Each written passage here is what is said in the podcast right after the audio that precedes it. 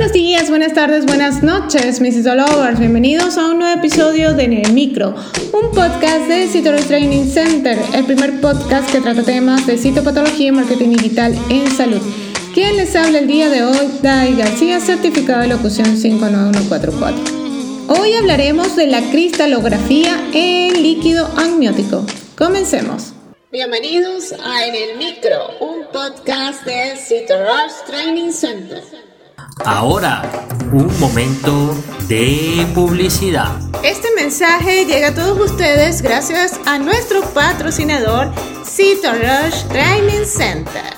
A lo largo de tu vida, tú eres lo que aprendes, lo que compartes, lo que te esfuerzas, lo que sueñas, lo que te apasiona, lo que te inspira. CitoRush TC es tu plataforma de educación a distancia, la marca de un citolover de corazón.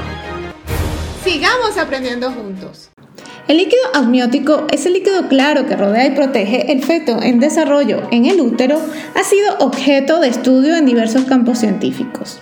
Uno de los enfoques más intrigantes es la cristalografía en líquido amniótico, una técnica que nos permite explorar la estructura cristalina de sus componentes.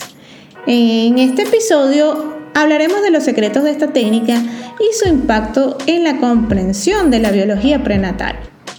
La cristalografía es una técnica que se utiliza para determinar la disposición atómica o molecular en un cristal.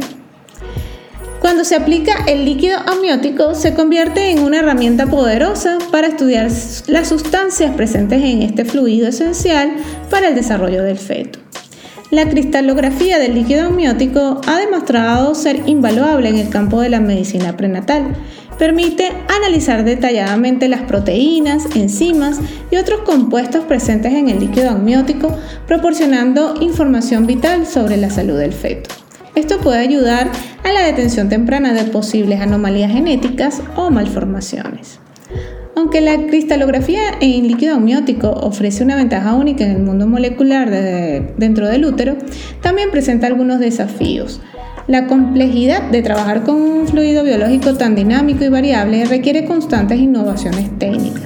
A medida que la tecnología continúa, la cristalografía del líquido amniótico promete revelar aún más a fondo pues el desarrollo del feto y las diversas complejidades de la biología prenatal. Este enfoque podría conducir a avances significativos en el diagnóstico y el tratamiento de condiciones médicas que afectan a bebés antes de su nacimiento. En conclusión, la cristalografía en líquido amniótico no solo es una herramienta científica avanzada, sino también una ventana hacia un mundo oculto sobre el desarrollo fetal. Su capacidad para revelar la estructura molecular en este entorno es único y abre posibilidades para la investigación médica y el cuidado prenatal.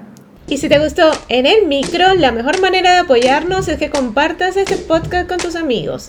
Puedes escucharnos en cualquiera de las plataformas digitales disponibles como Spotify, iTunes o Google Podcast. O bien escucharnos directamente desde la página web www.citorustc.com slash podcast. No olvides seguirnos en las redes sociales como arroba Y nos escuchamos en una próxima emisión.